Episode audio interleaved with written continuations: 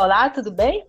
Esse podcast foi realizado como parte das atividades curriculares dedicado ao cumprimento da carga horária prevista na disciplina Métodos e Técnicas da Educação de Jovens e Adultos em Ambientes Não Escolares, com a obtenção de conceito avaliativo aos graduandos da turma 2016, oitavo período da Faculdade de Educação, UFPA Campus de Altamira.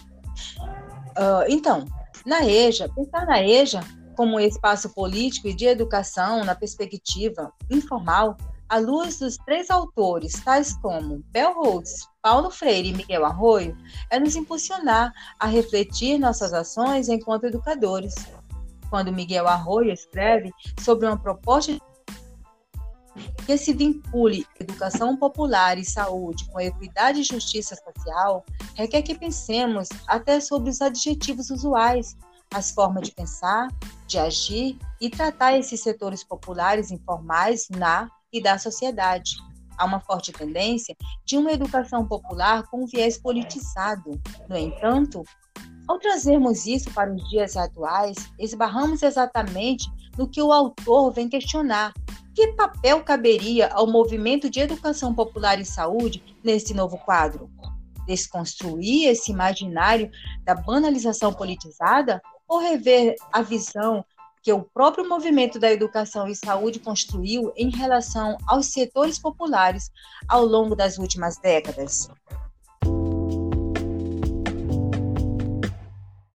O próximo autor que vamos comentar, Paulo Freire, como dito anteriormente, educador, filósofo, via que a EJA não devia ser só o repasse de um amontoado de conteúdos, por ele denominada educação bancária tecnicista, alienante, mas sim uma educação de contraposição, uma educação que usasse insumos do dia a dia dos educandos, para que esses vejam a importância da educação em suas vidas.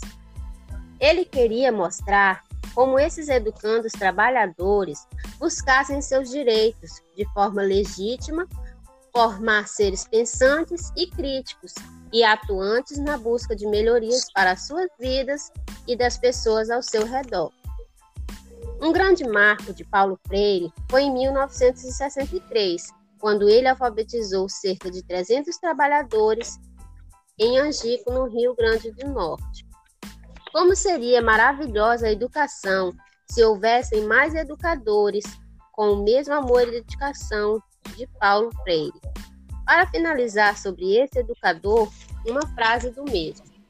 Educação não transforma o mundo. Educação muda as pessoas.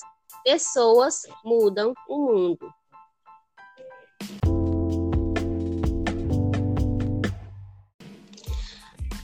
Bem como a autora Bell Hooks, desde a infância acreditava que iria lecionar e escrever. O escrever, conforme pensava então, era uma questão de enquanto lecionar era um serviço, uma forma de retribuir a comunidade. Para os negros, o lecionar, o educar, era fundamentalmente político, por tinha raízes da luta antirracista.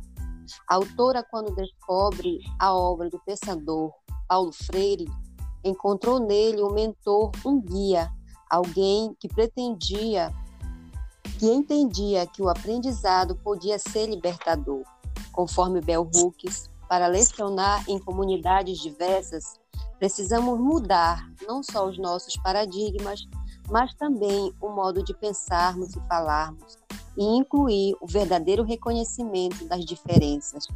Desta forma, Bell Hooks pede que todos abram o coração, que todos abram a cabeça para conhecer o que está além das fronteiras do aceitável, para pensar e repensar pra, para criar novas visões, criar um movimento que transforma a educação na prática da liberdade.